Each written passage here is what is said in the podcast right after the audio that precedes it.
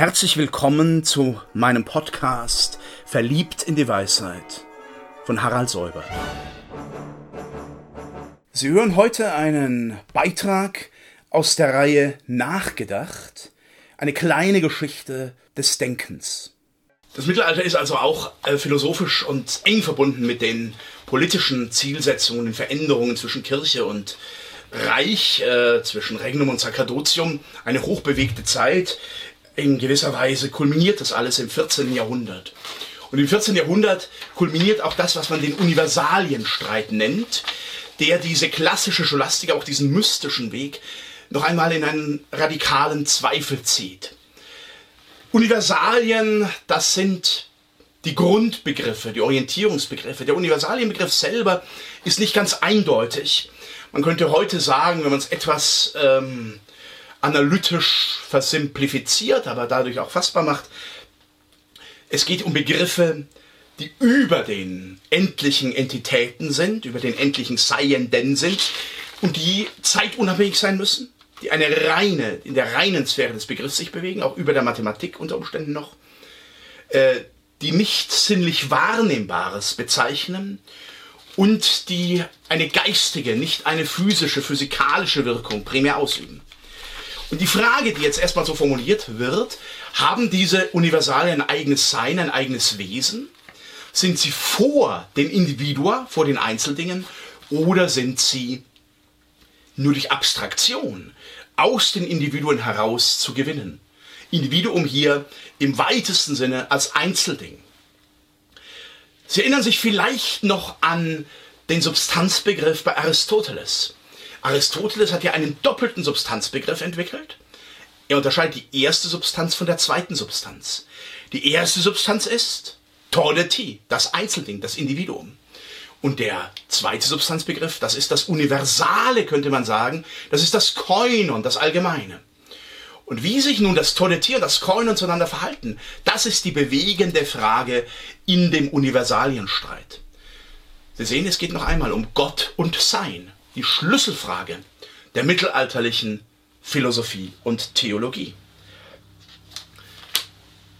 Spannend entlädt sich dies in der Disputatio zwischen Duns Scotus, Johannes Duns Scotus und William von Ockham, der ihm nicht mehr direkt antwortet, einige Jahrzehnte nach seinem Tod, ihm noch einmal sehr genau und präzise antwortet und die Linie noch einmal in einer Richtung weiterführt. Äh, es ist für Duns Scotus wie für alle mittelalterlichen Denker klar, Gott existiert. Gott ist also ein Seiendes. Das heißt dann aber, dass wir diesen Seinsbegriff von Gott und vom endlichen Wesen äh, in gleicher Weise, in gleicher Begrifflichkeit verwenden. Also das Provozierende, er geht dieser Logik der Analogie noch einmal nach und er sagt, wenn wir eine Analogie ziehen, dann entgehen wir nicht der Schlussfolgerung, dass von Sein univok die Rede ist. Wenn Gott ist und die endlichen Wesenheiten sind, allein wenn wir den Seinsbegriff und die Positionierung des Seinsbegriffs betrachten, haben wir hier eine Univozität. Jetzt könnte man natürlich weiter unterscheiden und könnte sagen, die einen sind so, die anderen sind so. Das wären modale Unterscheidungen. Aber die Pointe ist zunächst einmal, Seientheit ist univok bei Gott und bei den endlichen Wesenheiten.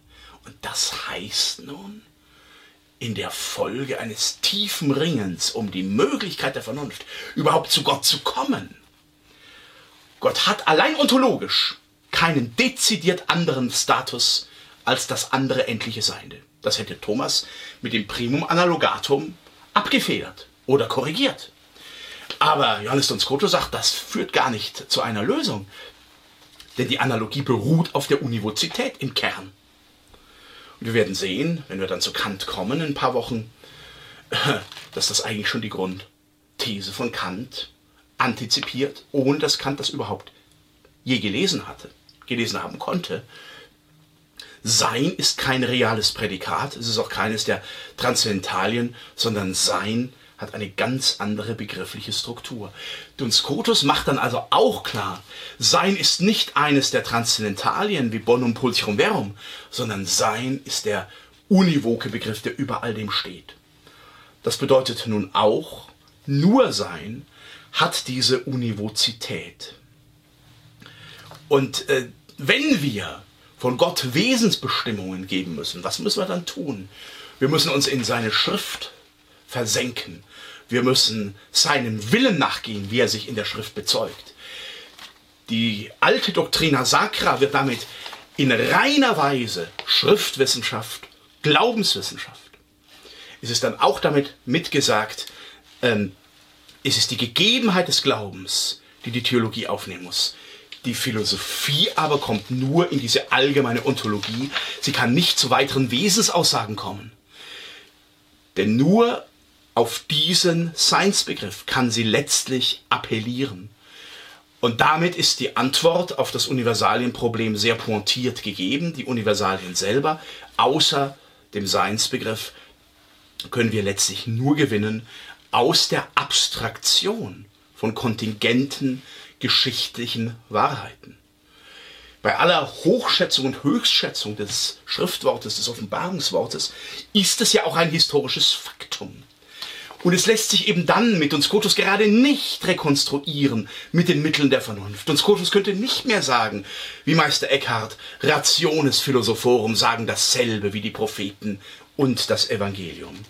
Hier tritt die Unterscheidung ein zwischen dem rationalen Wissen und dem unendlichen Wissen Gottes, dem Intellectus activus.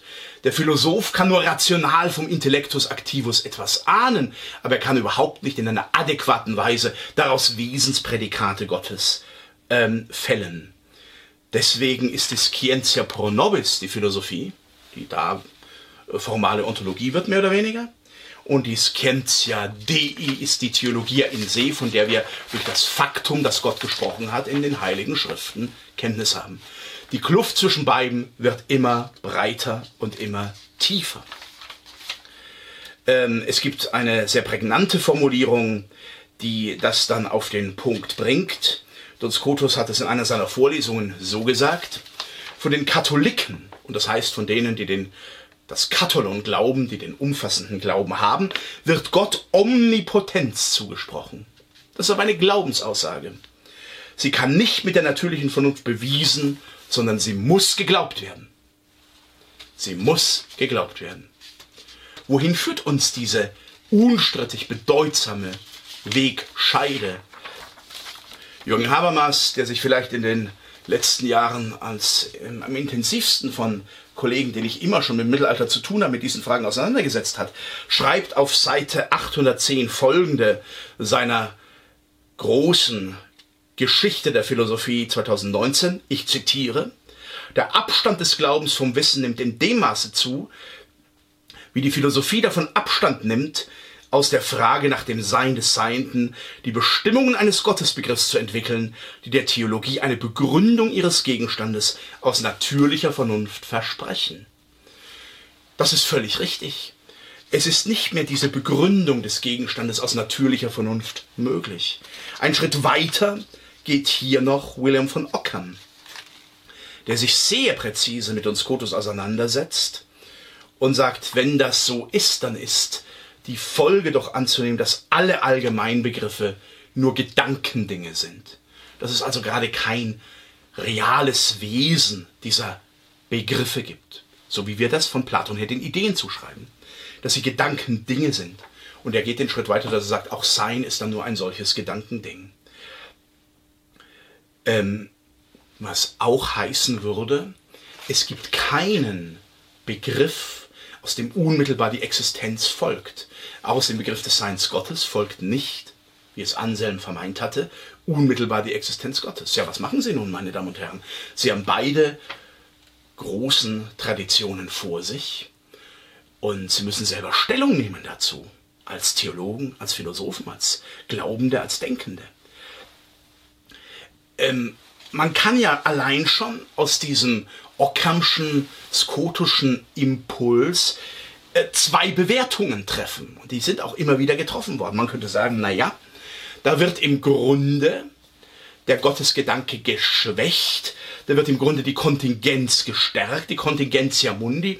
Und deswegen ist das ein erster Schritt zur Säkularisierung. Ein allererster, aber ein sehr folgenreicher. Und man könnte umgekehrt sagen, da wird schon das Wissen oder das vermeintliche Wissen eingeschränkt, um dem Glauben an Gottes Handeln und Sprechen mehr Platz zu verschaffen. Es ist also geradezu eine Vertiefung des Glaubens und eben auch des Willens Gottes, des Voluntarismus, dass der Wille Gottes über die Begriffskonformität, die Rationalität Gottes einen gewissen Sieg hinwegträgt, was den Menschen äh, auffordert, sich zu unterwerfen und diesem Willen zu folgen.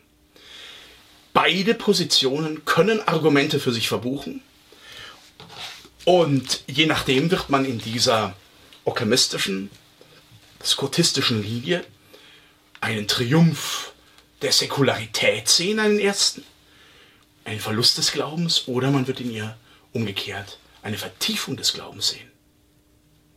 Man ist dann noch nicht in der Irrationalität, wohl aber in einer sehr viel verengteren Einschränkung dessen, was metaphysische Vernunft leisten kann.